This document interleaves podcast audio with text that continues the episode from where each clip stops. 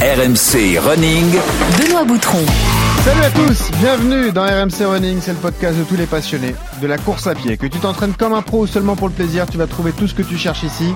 Des portraits de coureurs, des conseils d'entraînement et des bons plans d'ossard pour te lancer de nouveaux défis avec celui qui m'accompagne depuis le début. Le marathonien de l'équipe de France, notre héros Johan Durand qui est là. Salut Yo-Yo. Salut à tous, salut Benoît, ça va? Ben, ça va et toi? Ravi de te retrouver une nouvelle fois. hein. Eh ben toujours, toujours le plaisir est partagé. Hein. Toujours le sourire, Johan. D'ailleurs, on vous rappelle, euh, fidèle d'RMC Running, abonnez-vous sur les plateformes de téléchargement. Vous rejoignez également euh, euh, RMC Running sur Instagram, sur Twitter ou encore dans le club RMC Running sur Strava. Johan, on a un épisode particulier cette semaine dédié Ah oui. à l'une, si ce n'est la course la plus dure au monde, la fameuse Barclay. 200 km, 20 000 mètres de dénivelé positif dans une forêt du Tennessee. Euh, la course existe depuis 86 et compte pour l'instant moins de 2% de finishers. Pour en parler avec nous, celui qui rentre de la Barclay, Rémi Gégard, hein, l'un des rares Français qui a eu la chance de se mesurer à cette euh, épreuve mythique. Salut Rémi Oui, bonjour, bonjour à tous, bonjour à vous deux. Salut, bah on est content de t'accueillir, tu vas pouvoir nous raconter tout ça et la séance d'entraînement est adaptée justement à cette course de dingue. On va aborder le sujet, comment travailler le dénivelé. Voilà, vous aurez toutes les, toutes les bonnes astuces de, de Johan Durand. Et puis on rappelle que c'est le retour des bons plans d'Ossard, les beaux jours seront là. Donc il y a les bons plans d'Ossard qui reviennent. On ira à Lyon cette semaine, vous faire des- gagner des dossards pour le 10 km de Paris. Alors enfilez vos baskets, attachez vos lacets, c'est parti pour RMC Running. Un gros plan sur une course magnifique et complètement dingue, la Barclay. Oui, l'équivalent de 5 marathons à courir en 60 heures dans des montagnes sauvages sans aucun repère. Tu te débrouilles avec une carte, une boussole et voilà. The laps are at least 26 miles. Uh, des collines à perte de vue, des dizaines de kilomètres carrés d'une forêt impénétrable, une nature impitoyable, un terrain de jeu sauvage. you have 60 hours to finish five laps. À ceux qu'il a choisis, donc la quarantaine de- d'élus, on va dire, il envoie une lettre de condoléances euh, qui commence par euh, Je vous adresse mes condoléances, vous venez d'être choisi pour participer à la Barclay. euh, L'heure du départ est inconnue, quelque part entre minuit et midi. Une épreuve hors norme entre Jeux Olympiques et Colanta. La course fait euh, 20 000 mètres de dénivelé, plus de 1000 candidats, plus de 1000 abandons, seulement 15 finisseurs. Cette année encore, personne n'est parvenu à vaincre la Barclay. On a tous quelque chose en nous de Tennessee. Eh oui, un peu de Johnny, ça fait du bien. Bravo Geoffrey Charpie pour la production. Ah, quel bravo à montage. Lino. Ah ouais, fantastique. Ça nous plonge dedans tout de suite. On est donc en direct, Direct. avec avec Rémi Gégard, trailer, journaliste, fondateur du magazine en ligne Running Mag, hein, Rémi. Ouais, tout à fait. Magazine en ligne, magazine papier aussi. Et ben voilà, écoute, euh, du coup on est confrères et euh, tu as comme moi la chance de pouvoir faire de ta passion ton métier. Voilà, donc euh, c'est quand même un privilège qu'on a, Rémi, on va pas se mentir. Ah ouais, je me, je me le dis tous les jours. Alors question toute bête, la même question qu'on pose à tous nos invités. Pourquoi tu cours, Rémi déjà? Ah, je cours depuis tout petit, donc euh, moi je cours pour euh, pour ben, mon équilibre de vie, quoi. J'adore ça, donc euh, ça me maintient en vie tous les jours. ça m'amène quelque chose, tu vois. Ouais, ouais. Donc euh, voilà, c'est important pour l'équilibre. On l'a entendu de, de la bouche de, de différents champions. Paola Ratcliffe nous a dit la même chose, par exemple, la légende britannique. D'autres nous l'ont dit euh, également. Je précise que tu as un sacré CV qu'on va détailler dans un instant. hein. UTMB, Diagonale des Fous, euh, le trail Black Mountain également. Je voulais juste profiter de ce début d'épisode pour prendre des nouvelles de notre coach, Johan Durand. Oh. C'est vrai que tu es avec nous euh, toutes les semaines, donc on enchaîne les, les sujets. Mais c'est vrai que ceux qui te suivent, tous tes fans sur Strava, se posent la question. Pourquoi Johan ne court plus en ce moment, mon petit Johan? Explique-nous ce qui se passe pour toi euh, en ce moment. Bah, écoute, ça va bien. Je profite de la période pour euh, pour soigner une une douleur que j'ai eue au pied en, en, en début de saison là, au niveau du, du tendon d'Achille gauche. Et euh, comme je suis déjà sélectionné pour les euh, pour les euh, pour les championnats d'Europe de marathon euh, au mois d'août euh, avec l'équipe de France euh, pour Munich là, euh, c'était la période pour pour soigner une une petite fissure que j'avais sur le sur le tendon d'Achille et donc euh, on m'a fait des injections de de PRP donc de plasma enrichi en plaquettes sur cette fissure là pour euh, pour cicatriser totalement le tendon et que je puisse démarrer la préparation euh, la préparation au mois de mai de façon sereine euh, jusque jusqu'au mois d'août et donc là je suis dans la phase euh, dans la phase de reprise de course à pied Euh, après un mois, euh, un mois de vélo et de natation, hein, euh, j'ai écouté les conseils que je donne de temps en temps. Donc euh, voilà, on oublie la course et on va, on prend son vélo, on va à la Ouais. piscine, on fait des sports un peu portés, des sports un peu différents. Eh ouais. Et, euh, et du coup, bah voilà, la, la, la, fissure, la fissure est sur le point d'être résorbée. Donc euh, j'ai repris sur tapis de course euh, anti-gravité, donc c'est un tapis qui permet d'alléger son poids de corps. Et normalement la semaine prochaine, je devrais pouvoir courir en extérieur et puis reprendre tout le mois d'avril tranquillou et puis démarrer la préparation marathon à partir du mois de mai. Donc euh, voilà, ça suit son cours et j'écoute, euh, j'écoute, euh, j'écoute, j'écoute les conseils que que, que je donne. Mais t'as hein. bien Il faut, raison. faut savoir être prudent, patient Et voilà. et soigner les bobos quand ils sont là pour pour mieux repartir. Et comme ça, tu pourras t'inscrire pour la Barclay euh, 2023 avec Ouais, Rémi, alors, tranquillou. Je, Voilà. je vais attendre Ouais. l'histoire de Rémi, mais je suis pas sûr de- d'envoyer ma lettre. hein. Allez, justement, on écoute, on attaque le, le CV de coureur de Rémi Gégard. RMC. Le CV de coureur. Tu as quel âge, Rémi? 50 ans.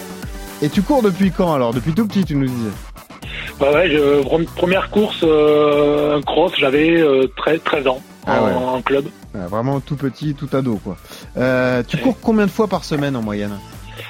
Euh, ben, pour faire rapide, ça dépend des périodes évidemment de l'année. Hein. C'est Ouais. des préparations de courses plus ou moins grosses, mais euh, ça a toujours été 6 ou 7 fois et voire un peu plus euh, si j'intensifie euh, pour un objectif particulier. Quoi. En moyenne, ça représente combien de kilomètres? Toujours pareil, hein, ça dépend de la préparation, mais euh, les petites semaines c'est allez 90-100 et les grosses comme pour préparer la Barclay, ça va jusqu'à 170, 180 quoi, tu vois, avec Ah le dénivelé en plus. Ah, Quoi. Ah ouais, là, ça devient costaud. presque là. autant que moi. Autant que Johan, effectivement. Peut-être pas les mêmes allures, mais autant de kilomètres. Non, vrai. voilà. Mais après il y, a le- il y a le dénivelé qui, Oui, qui bien joue, sûr. Il y a le euh, dénivelé qui est là. hein. C'est ça. hein. Voilà, Exactement. Ça, ça- Ouais, ça dure longtemps quoi en fait. J'aimerais bien voir Durand avec des bâtons. Pourquoi pas. Même si toi tu cours sans bâton, on pourra en reparler. euh, enfin, c'est ce que j'ai vu pour l'instant, donc tu me diras si ta technique a, a évolué. Est-ce que tu as des records perso dont tu es fier, Rémi? Ah, fier, euh, c'était des records. Moi, sur route, j'étais pas. C'est plutôt le trail, donc. euh, Ouais, bien sûr, non, mais ça route, peut j'ai être des, des courses finies, des places euh, dans des trails euh, différents, parce que tu as quelques victoires. Ah oui, donc, oui, euh, oui. Là, là, oui. Pas, pas forcément lié au record, mais alors après, oui, euh, j'aime, je citerai bah, ouais, le, le- la victoire au semi-raid à la Réunion. eh ouais. Euh, c'était pas le grand raid, c'était la moitié, c'était le semi à Ouais, non, quand même, quand même.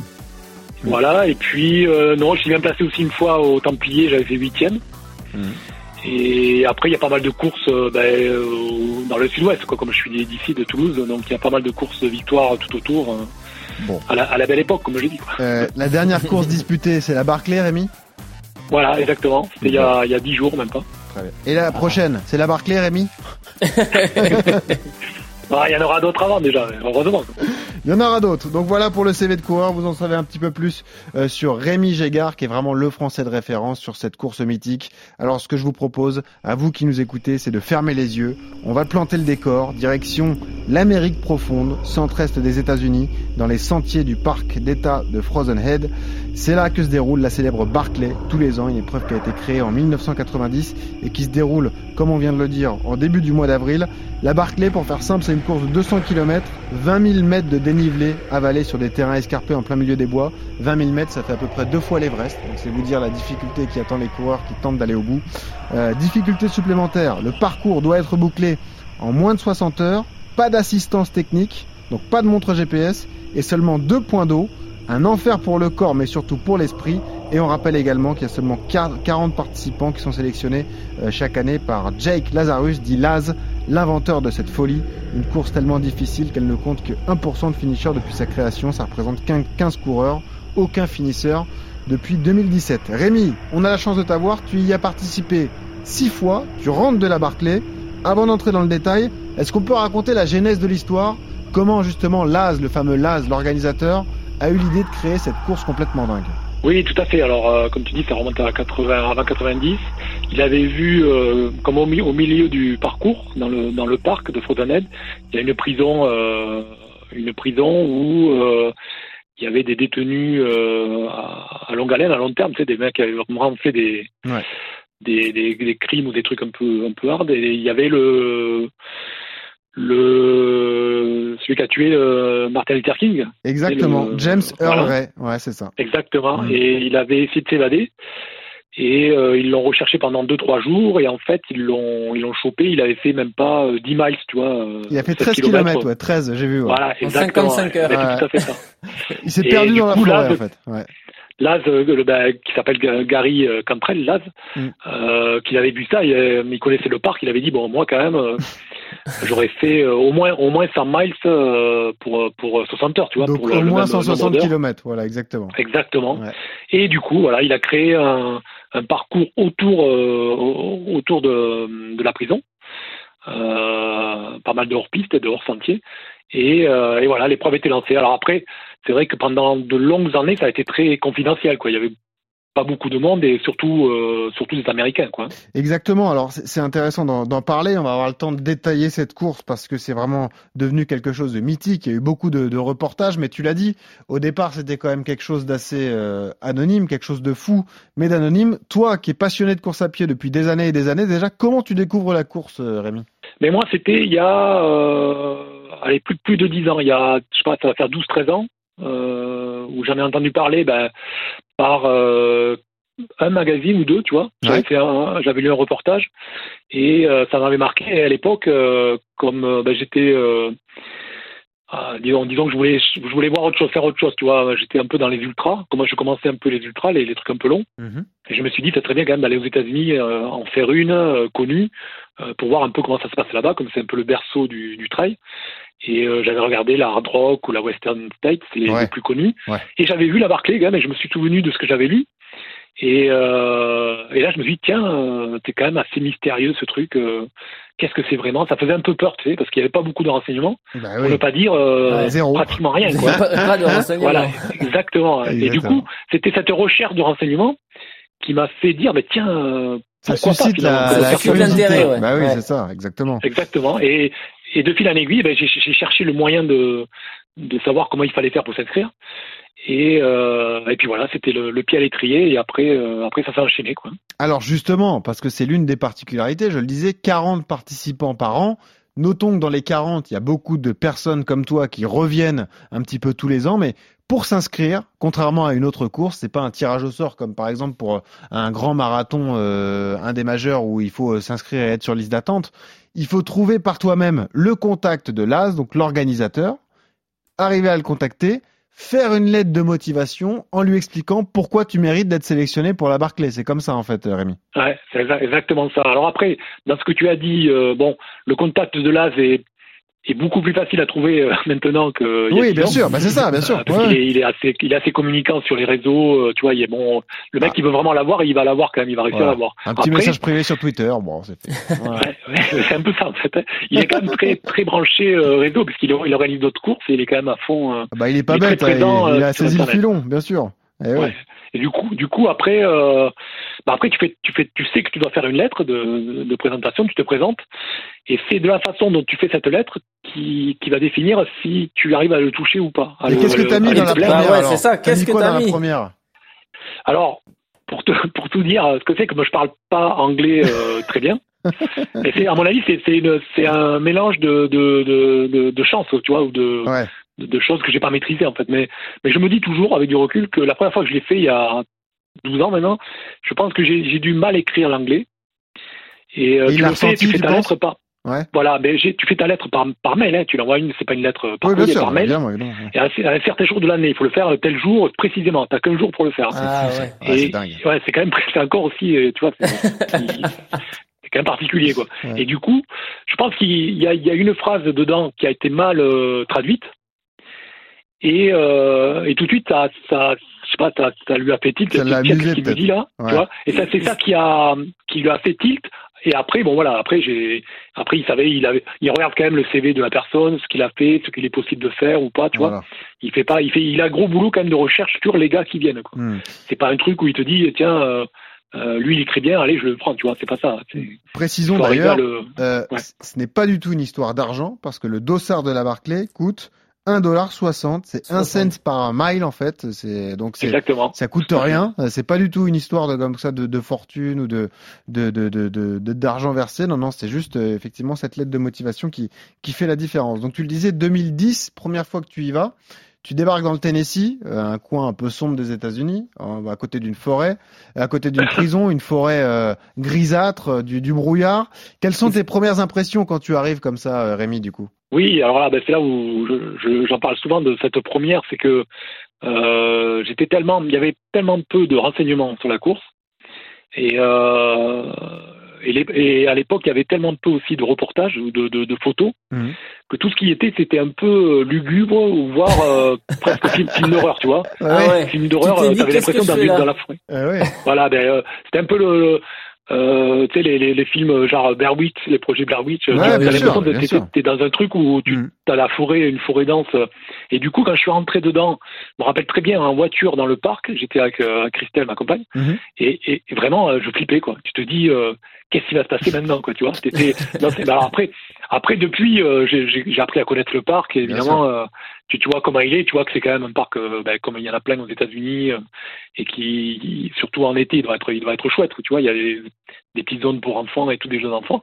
Mais la première fois que je t'y vois, je te jure, quand tu connais pas du tout, Mais oui, parce que tu, tu flippes vraiment. hein. tout est fait pour provoquer ce sentiment. Euh, Il fait ça au mois d'avril, début du mois d'avril. Il fait nuit 12 heures par jour. Donc évidemment, c'est pour complexifier la course parce que euh, tu passes la moitié du temps, il fait froid, il y a du brouillard. Euh, tu passes la moitié du temps donc euh, en pleine nuit avec euh, avec la lampe frontale. Toi, Johan, t'as regardé pas mal de, de docs dessus qui sont sortis depuis. hein. On peut citer l'intérieur sport de Canal+. Ouais, moi c'est les- comme ça que j'ai découvert ouais, grâce à l'intérieur sport de Canal+. Voilà, ouais. l'équipe a bien bossé dessus aussi. Il y a même une équipe de, de France 3 qui t'avait suivi, euh, Rémi, notamment un sujet, je crois, pour, pour Stade 2. Euh, Exactement, à l'époque. Ouais. ouais, donc ouais, yo, effectivement, ça donne pas envie d'y aller, quoi, au départ. Ex- Exactement, ouais, le fait que bah la météo, le, le et puis tout est imprévisible, c'est-à-dire que normalement quand tu, tu tu participes à une course, tu sais à quelle heure tu vas partir, euh, tu sais les points de ravitaillement, tu tu connais le parcours, tu connais tout, alors que là c'est euh, l'opposé, c'est-à-dire que tu sais rien. Tu pars euh, Eh tu ouais. pars euh, tu pars à l'aveugle. Alors, le, le, la peur et en tout cas le- l'incertitude est poussée à, à son paroxysme, on peut le rappeler parce que Laz, euh, disons-le, Rémi, fait tout pour vous mettre dans l'inconfort. Vous ne savez pas à Ah, quelle ça. heure démarre la course. Euh, donc ça c'est l'incertitude. On, on voit d'ailleurs les images dans un documentaire où tu es dans ta voiture avec ta compagne et tu attends de savoir Oui, quand est-ce que ça va partir. Et finalement on vous fait attendre toute la nuit pour partir en fin de matinée. Histoire de les stresser un peu. Voilà exactement. voilà, et ça, ça, ouais, ouais, ça c'est le, le point. manque de le- sommeil, le- histoire ouais. de partir avec un peu de manque de sommeil. ouais. Voilà, donc il vous Ouais, prévient juste le point une heure de- avant, quoi. C'est ça. Il vous prévient une heure avant que ça va partir dans une heure. Il tourne, euh, Ouais. il tourne dans, dans sa conque, dans le coquillage, là, une heure avant. Il y a t'aies le ça. temps de te préparer. euh. Il y a ça, et puis l'autre euh, élément marquant de cette course, c'est que des livres sont disséminés sur tout le parcours. Et en fait, Ah pour ouais. valider une boucle, parce que c'est une course de cinq boucles, pour valider une boucle, il faut que tu retrouves les livres et que tu arraches la page correspondant à ton numéro de dossard. C'est ce qui confirme que tu as pu euh, aller chercher, euh, aller poinçonner comme sur une course d'orientation, quoi. Voilà. Exactement, ouais, ouais. Il faut suivre le, le parcours qui définit, il faut le suivre aussi euh, à, à la lettre. euh, tu, tu peux te faire disqualifier si tu es pas sur le, le tracé qu'il a lui-même euh, défini et donné le- la veille de la course, quoi, tu vois. Avant d'entrer dans le détail, tu dirais que c'est une course plus dure mentalement que physiquement? Alors, euh, alors, alors les, deux, je sont dirais. extrêmes. Parce Ouais, que, c'est extrême, ouais. Ouais, ouais, parce que parce que tu vois le, le physique, euh, euh, bon, il y a le dénivelé qui est quand même très très dur, surtout dans du hors sentier. Ouais. Euh, c'est pas du dénivelé, tu sais, parce que j'ai encore, j'y ai encore pensé là la dernière fois. Je me suis dit mais tiens, c'est quand même, tu sais, tu, tu l'oublies en fait que c'est que c'est dur, parce que quand tu tu t'entraînes sur du dénivelé, tu sais, tu montes en montagne, tu fais du dénivelé, mais t'as un sentier. Oui, voilà. Ouais, Euh, là, T'as de l'accroche, t'as de l'accroche sous les chaussures, quoi. Donc, euh, Ouais. Eh ben voilà, là, là, tu, tu, tu fais un peu l'écureuil qui monte sur un sur un mur, quoi. C'est carrément des de portions avec euh, 40%. Et, et souvent, t'as- il t'arrive même de de de de, bah, de chercher des, des des choses pour pouvoir euh, te hisser, tu sais, des branches ou des trucs qui peuvent te te permettre de monter. Et évidemment, ça va pas très vite, quoi. Et euh, si tu recules un peu, tu es obligé de, de remettre. Tu t'épuises à faire ça. Et euh, c'est du dénivelé. Euh, du dénivelé plus du dénivelé euh, différent ou du dénivelé, Ouais. plus quoi tu vois c'est vraiment des trucs euh, et euh, Comment tu ça, veux moi, travailler ça? C'est- Qu'est-ce que tu veux faire? Ah, exactement Ouais. c'est intravaillable c'est ça le truc parce que on me posait la question euh, il y a pas longtemps sur les réseaux c'est-à-dire que ça tu le travailles tu, tu vas toi-même aller dans des endroits euh, hors sentier dans des broussailles mais, co- mais comment tu veux le travailler? Tu vas pas, tu vas pas faire trois heures dans des broussailles. Tu vois, Bah t'as oui. l'impression que tu que t'arraches les, les habits et tout.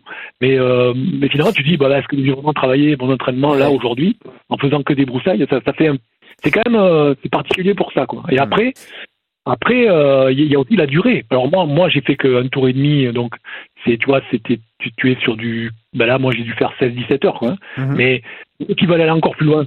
Tu arrives quand même à, à deux nuits, deux nuits dans, dans le coup, deux nuits à gérer. D'où la, d'où la, la, comment dire, la perversité de, de, de Laz de faire durer cette course 60 heures. C'est justement pour pousser tout le monde dans les retranchements et faire passer deux nuits dehors à tous ceux qui courent, quoi. C'est- Enfin, pour ceux qui veulent aller au bout, quoi.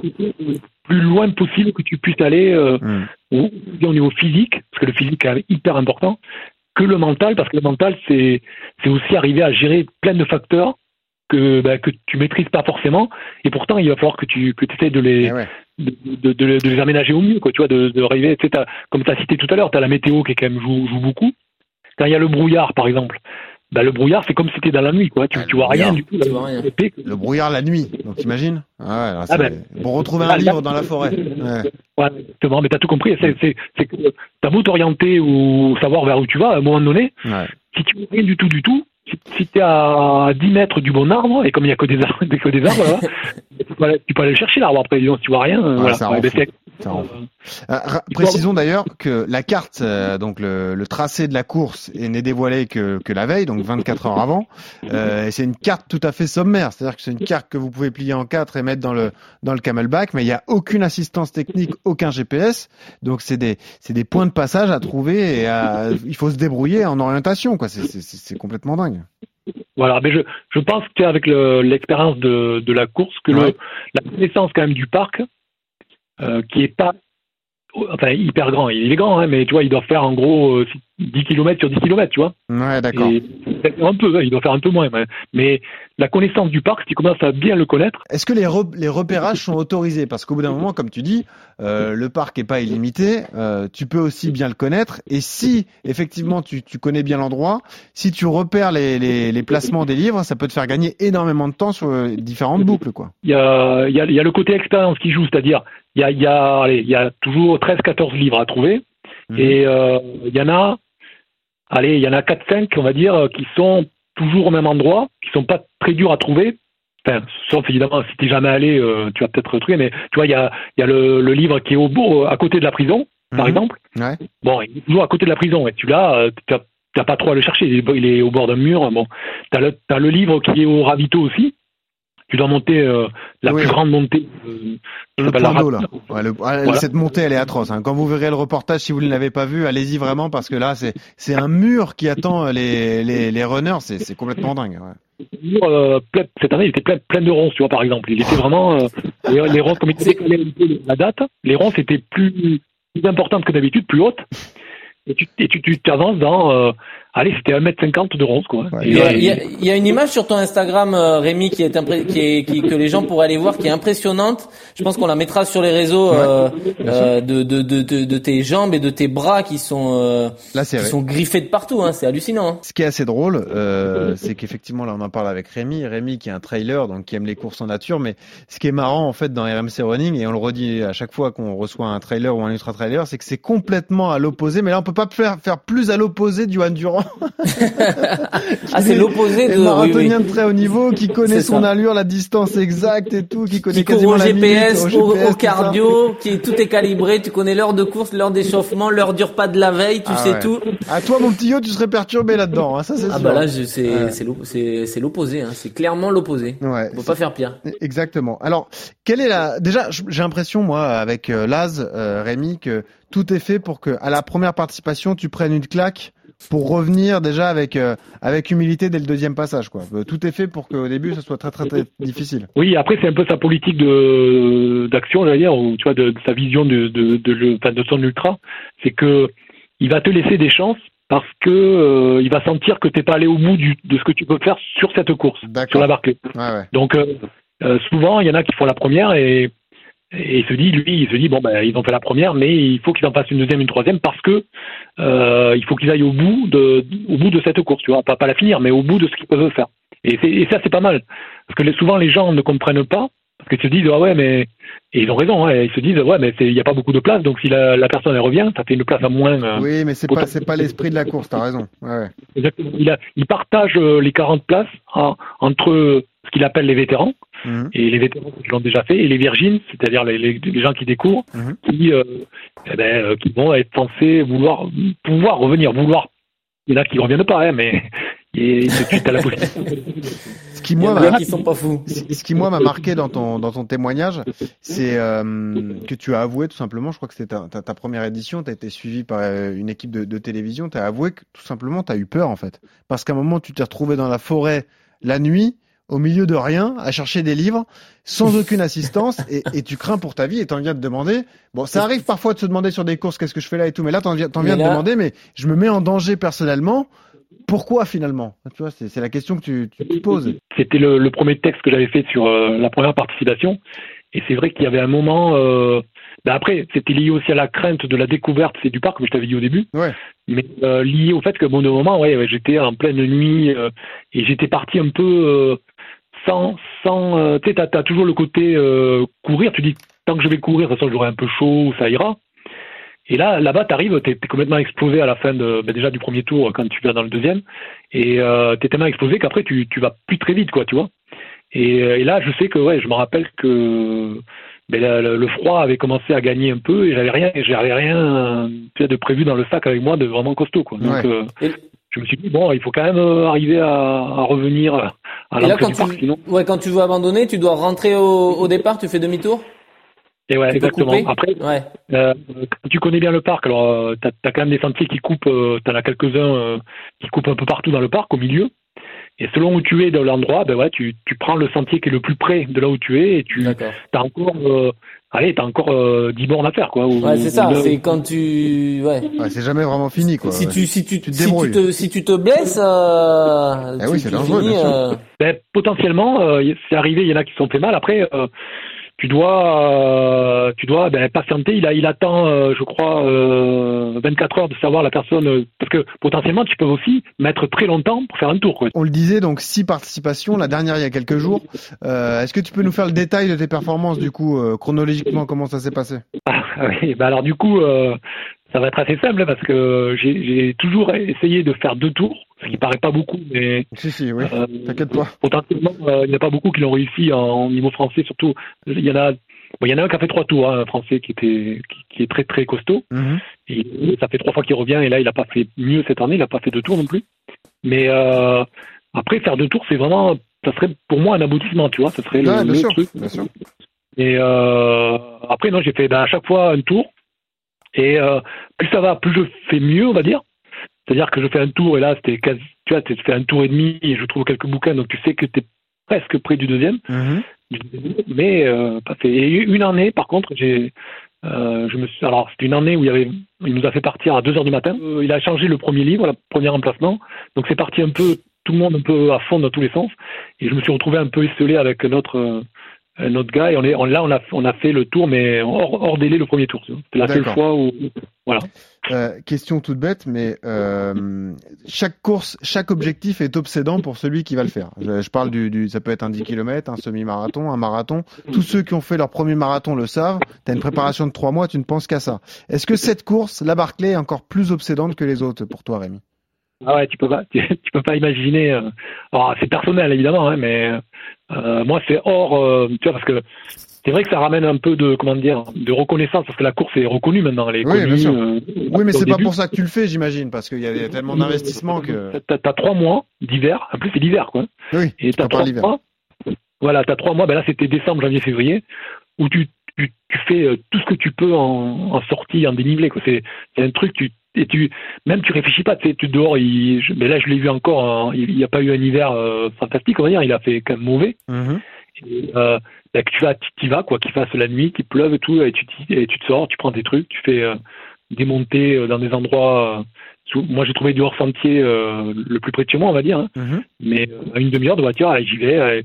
et je pose la voiture et je me mets dans, dans des trucs. Alors, souvent, tu te retrouves tout seul parce qu'évidemment, il n'y a pas beaucoup qui s'entraînent Ah oui. euh, dans, dans le mauvais temps comme ça et Alors. en hiver. Et euh, non, non, moi, je suis ob- obsédé du coup par, par la course. quoi. Ouais, mais, mais ça, ça on peut le, on peut le comprendre. Du coup, c'est vrai que euh, ça rend dingue. Il y a un super documentaire, vraiment, je vous invite à le voir sur les, les finishers justement de, de la Barclay. C'est, c'est l'équipe qui propose ça. Et je trouve qu'on apprend beaucoup de choses sur cette course, sur la Barclay, euh, Rémi. Et il y a quand même un point commun avec les 15 finishers, les 15 personnes qui ont réussi à aller au bout justement de ces, ces cinq tours.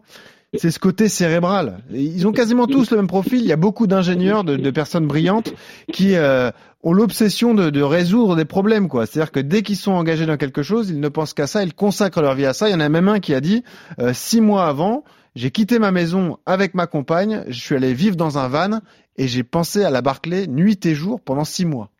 C'est dire Ah à quel point cette course est obsédante et, et, ça explique pourquoi certains arrivent à aller au bout. quoi. Oui, oui. Après, euh, euh, j'ai bon, vu le, le, film et j'ai vu le bouquin aussi hein, sur la Barclay, les finisseurs.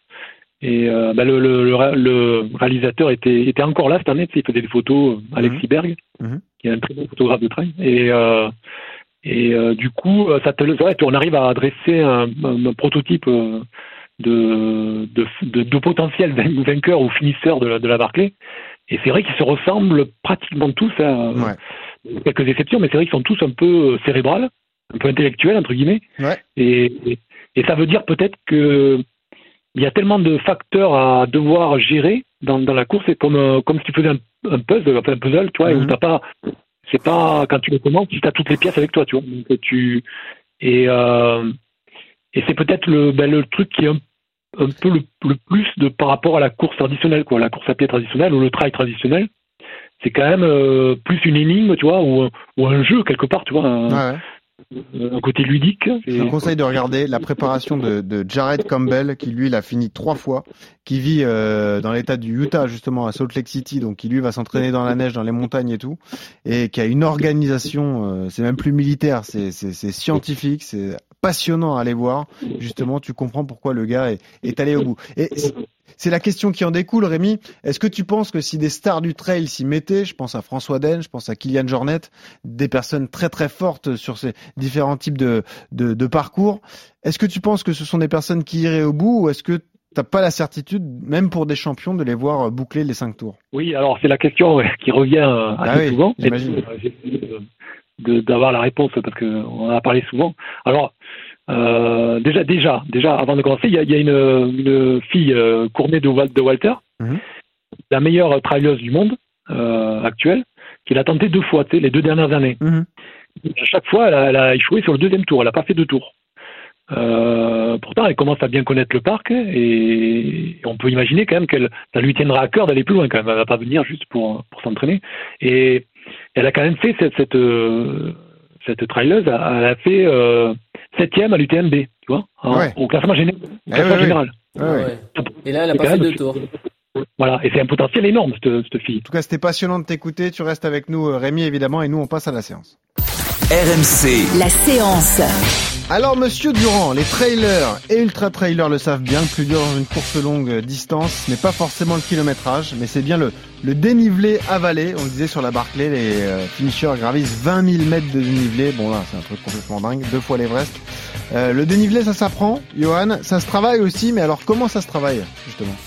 Bah, ça s'apprend et ça se travaille, euh, oui. Alors déjà, il va y avoir une différence entre les athlètes qui vont être nés euh, en montagne et ceux qui vont être nés euh, plutôt en ville. C'est-à-dire que un mec qui, qui, depuis tout petit a l'habitude de gambader à la montagne, euh, dès le plus jeune âge, il va apprendre à s'adapter un petit peu à, à courir face à la pente et tout ça. Il aura certainement un avantage par rapport à à quelqu'un qui est né à Paris dans le, dans, le 16e ou 17e quoi. Donc euh, euh, par rapport à ça, il y a, y a déjà il y a, y a une question d'inné euh, par exemple, je pense à, très clairement à Kylian, hein, qui, qui, oui. qui, a toujours vécu en montagne et qui a cette capacité-là, qui vient du, du, du, du, du, du skyrunning et qui, qui, est, qui, qui est très fort là-dessus. Donc après, il y a des points à travailler. Hein, donc, euh, faut apprendre à courir sur chemin, sur sentier, à apprendre à, à courir sur des sols un peu rocailleux, euh, pentus, euh, de la boue, des obstacles, du sable. Euh, ça, ça peut, ça peut se travailler. Apprendre à, à travailler la technique en montée, donc à savoir bah, se pencher un peu plus en avant, diminuer l'amplitude de la foulée, travailler un peu plus euh, avec le dos et, et, les abdos, les choses comme ça, euh, euh, avoir un contact au sol un peu plus long, renforcer sa chaîne, sa chaîne musculaire. Il y a il y a il y a il y a plein de choses qu'on peut qu'on peut travailler qui sont pas forcément innées et sur lesquelles voilà le coureur qui va préparer une course de longue distance avec du dénivelé il va pouvoir travailler là-dessus. Et euh, même s'il a pas appris à grimper dès son plus jeune âge il va pouvoir mmh. bosser quoi. La technique de pied est importante parce que euh, grimper ça s'apprend c'est différent courir sur le plat. C'est vrai que ouais. il faut il faut une cheville assez souple finalement. Il faut euh, un bon pied comme on dit Ouais, c'est ça. Bah là, en montée, tu sais, l'appui il est beaucoup plus long, c'est-à-dire que vous allez poser votre pied, il va y avoir une phase de poussée qui va être euh, qui va être nettement plus importante que que sur le plat. Donc, euh, faut faire un, un, gros travail sur les mollets parce que c'est en fait euh, quand vous allez pousser, que vous allez appuyer, c'est c'est un effort vraiment concentrique, mm. on appelle ça, et du coup ça c'est vraiment coûteux en énergie, donc c'est là où vous vous fatiguez, c'est là où votre mollet commence à se tétaniser. Euh, donc euh, le, le, le, coût énergétique va, va être important. Ouais, faut travailler sa cheville. Euh, c'est pareil dans les descentes. Il hein, faut euh, faut avoir une, une capacité de, de, souplesse de cheville pour s'adapter un petit peu au, au, à marcher sur une racine, un caillou, un machin, pour pas que la cheville parte dans tous les sens. Donc faut avoir des, des, des chevilles un petit peu souples. Euh, et euh, autre chose, je pense que après, ce qui peut être intéressant aussi, euh, c'est de pas toujours courir dans les montées. Hein. Je sais pas si, si on va en parler, mais mais le trail, c'est c'est aussi euh, la marche fait aussi partie du trail. Mmh. Et euh, faut pas chercher absolument à courir tout le temps. Euh, pour être efficace dans les portions vraiment difficiles, il faut marcher. Et là, du coup, euh, euh, vous pouvez vous aider si, si, avec les mains sur les cuisses, les choses comme ça. Hmm. Et, euh, et là, c'est un, un, peu plus simple, quoi. Moi, c'est ça qui me fascine. On va poser la question à Rémi, donc qui est un trailer depuis des années et des années, qui a beaucoup d'expérience. Rémi, c'est un des secrets de l'ultra long, c'est parvenir à définir son rythme. Comment vous faites pour savoir comment tu fais toi pour savoir si à tel endroit je cours, à tel endroit je marche, à tel endroit j'appuie sur les cuisses. Comment tu définis ça? Ça devient inné à force avec la pratique? Ouais, je pense. Après, euh, pour recouper ce que dit Johan, en fait, ça dépend aussi de, la durée de, l'effort. C'est à 160 km par exemple. Euh, tu sais que tu vas quand même essayer de gérer euh, la montée pour pas être dans le rouge dans la montée. Sinon, sinon, tu n'arriveras jamais au bout. Hmm. Donc, donc bah, souvent, euh, toutes les montées d'ultra se, se, montent en marchant, quoi, hein, en marchant, en marchant vite. Mais c'est rare, euh, même tu vois, quand on regardait les, les vidéos en direct de, de, de l'UTMB, quand euh, les meilleurs qui passaient sur des montées, bah, c'est rare quand même la personne qui arrive à, à courir. C'est même plus sûrement plus efficace. Et la clé, c'est certainement l'adaptation. Finalement, c'est peut-être le meilleur conseil qu'on peut donner, Johan, c'est s'adapter effectivement au terrain. Et puis c'est c'est en travaillant que ça vient, hein, certainement, Johan. C'est ça. Ouais, l'expérience. Et puis voilà, se connaître, connaître son cardio, son rythme, son rythme un petit peu de confort. Hmm. Profiter peut-être des parties plates pour euh, pour récupérer, pour envoyer, euh, pour rester en mode footing. Et et, puis après, bah euh, faire faire le reste avec la montée. Ce qui va être important vraiment par rapport à à tout ça, à la technique aussi, ça va être de renforcer euh, sa chaîne musculaire postérieure, hein, parce que euh, voilà, on sait que que les quadriceps et les mollets vont charger euh, dans les dans les montées et dans les descentes, surtout les quadris. Ah c'est eux qui vont assurer l'impact. Donc là, il faut faut vraiment avoir être renforcé au niveau des au niveau des jambes, mais également au niveau du dos, hein, parce que le, le maintien de la ceinture abdominale, le gainage, l'équilibre, ce qui va vous permettre de ne pas partir dans tous les sens dans les descentes, mais aussi dans les montées.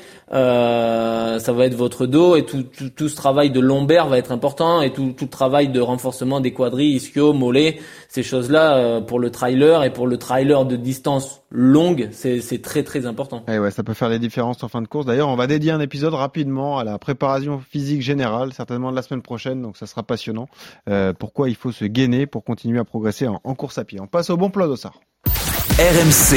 Le bon plan d'Ossard. Et oui, c'est la promesse que l'on vous fait depuis le début de saison d'RMC Running. On vous offre la possibilité de remporter des dossards pour garder cette motivation et pour vous lancer de nouveaux défis. La période Covid est passée, les dossards sont de retour et on accueille un ami d'RMC Running, Olivier Gaillard. Salut Olivier. Salut RMC Running, salut à tous. Comment ça va? Olivier qui est, qui est, un très bon coureur, on le rappelle. Olivier qui est également un super coach de course à pied à Caluire à côté de Lyon. Euh, c'est d'ailleurs Olivier qui avait fait des plans de préparation pour le marathon de Paris. Je sais pas si c'est encore le cas cette année mais en tout cas, tu l'as fait, euh, Olivier. Olivier, c'est 2h30 au marathon, voilà, pour vous donner une idée à peu près. Voilà ce que ça donne. Euh, Olivier, tu viens aujourd'hui, on est content de t'accueillir parce que tu viens nous présenter le, le 10 km de, de Paris. On dit Paris ou Paris-Ly d'ailleurs euh, On peut on peut dire les deux, on peut dire les deux. effectivement, il n'y a pas de souci. effectivement, c'est un 10 km qui, est, qui a une petite histoire puisque c'est un 10 km qui a existé. Donc c'est à côté de Lyon, hein, pour ceux qui ne connaissent pas. C'est entre la commune de Bron et celle de Vénissieux, hein, c'est ça? Ouais, exactement. Si vous voulez, pour euh, pour pour schématiser, pour euh, pour ceux qui sont à Paris, c'est comme si on organisait un 10 km au bois de Vincennes. Hein. C'est vraiment, ah oui, d'accord, c'est vraiment, collé collé, collé à Lyon. Mmh. Euh, et en fait, c'est une course qui a existé pendant quelques années, qui s'est arrêtée il y a grosso modo une dizaine, d'années. Et euh, moi, je fais partie de la commission départementale running. hein, je travaille au comité d'athlétisme du Rhône et on a décidé euh, justement l'année dernière pour relancer un petit peu la dynamique après le Covid, après la période difficile qu'on a vécue. On a décidé de relancer cette épreuve. Donc la première euh, réédition, on va appeler ça comme ça, a eu lieu au mois de septembre euh, 2021. Et puis euh, on a eu des bons retours, ça s'est très bien passé. Donc on décide de vraiment de pérenniser l'épreuve. Et donc la, pro- la prochaine édition aura lieu le dimanche 4 septembre Voilà. 2022. On prend un peu d'avance, mais comme ce sont des courses de ville, on se dit que les dossards vont partir vite. Euh, Parle-nous du parcours, Olivier. Euh, parcours assez roulant, c'est deux boucles, mais on peut on peut battre un record là ce jour-là peut-être, hein, si on est en forme.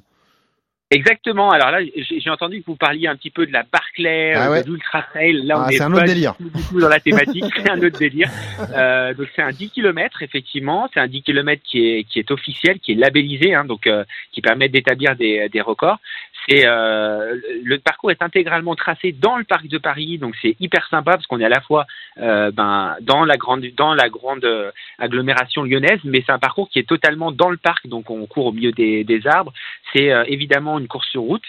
Euh, et puis c'est un parcours qui est tout plat, donc euh, c'est un parcours qui va à la fois permettre aux, aux coureurs qui ont envie de se challenger euh, d'aller euh, battre leur record, et puis ça va permettre aussi évidemment à tous ceux qui veulent se mettre un petit peu à la course à pied, pourquoi pas prendre un premier dossard, et ben ça permet de sur un 10 km d'être d'aller sur une distance qui est très accessible, et le parcours étant tout plat, il n'y a pas de difficulté à gérer, donc euh, voilà, ça permet de se faire une très très belle expérience. Et euh, tu veux que Johan Durand vienne donner le départ? On peut s'arranger hein, si tu veux. Je te le Ah prête. bah ça, évidemment, si Johan veut venir euh, donner le départ, Ah, courir, fois, il il la a pas de- course. Oh. Ah oui, bien gagné. Bah oui. Pour Johan, ça devrait aller parce que comme on l'a organisé pour la première fois l'année dernière, alors on a eu quand même un vainqueur prestigieux puisqu'on a eu Julien Devanne qui était venu gagner la course et Julien Devanne. D'accord. Euh, donc en septembre Ancien 2021. champion de France de marathon. Ah Exactement. Il, il- il détenait quand il a gagné la course les, les titres de champion de France du semi et du marathon. Euh, mais bon, Julien était en reprise euh, post euh, post coupure, donc il a pas mis le record trop haut pour lui, hein, parce que c'est un athlète qui a déjà couru en 29 minutes, mais il avait couru euh, le 10 km en 31 minutes 50. Donc Johan, je pense que euh, Bon, le record est dans les bras si tu veux venir. Bah oui, il est passé en moins de 29 à Valence, il va tout péter ce jour-là. Ok. Euh, merci Olivier d'avoir été avec nous. Je précise que tu nous offres généreusement 5 dossards, hein, donc on te remercie. Et pour gagner les dossards, c'est comme d'habitude, vous allez sur les réseaux sociaux d'RMC Running, notamment le club RMC Running sur Strava, vous vous inscrivez et on se fera un plaisir de vous permettre de participer à cet événement. Merci Olivier, à bientôt. hein. Dès qu'on a besoin d'un conseil running, on t'appelle. Hein. Aucun souci. Il est là, le coach. Ouais, salut Olivier, bonne journée. Salut. Et, et on va Salut, remercier Olivier. également Rémi Gégard, donc qui était avec nous, euh, le, le héros français de la Barclay. Hein, donc on l'a dit, euh, euh, six participations. Tu sais qu'on a une tradition, Rémi, hein, pour terminer un épisode. On te demande euh, quelle musique tu écoutes en courant. Et toi, Rémi, tu as choisi U2, All I Want Is You.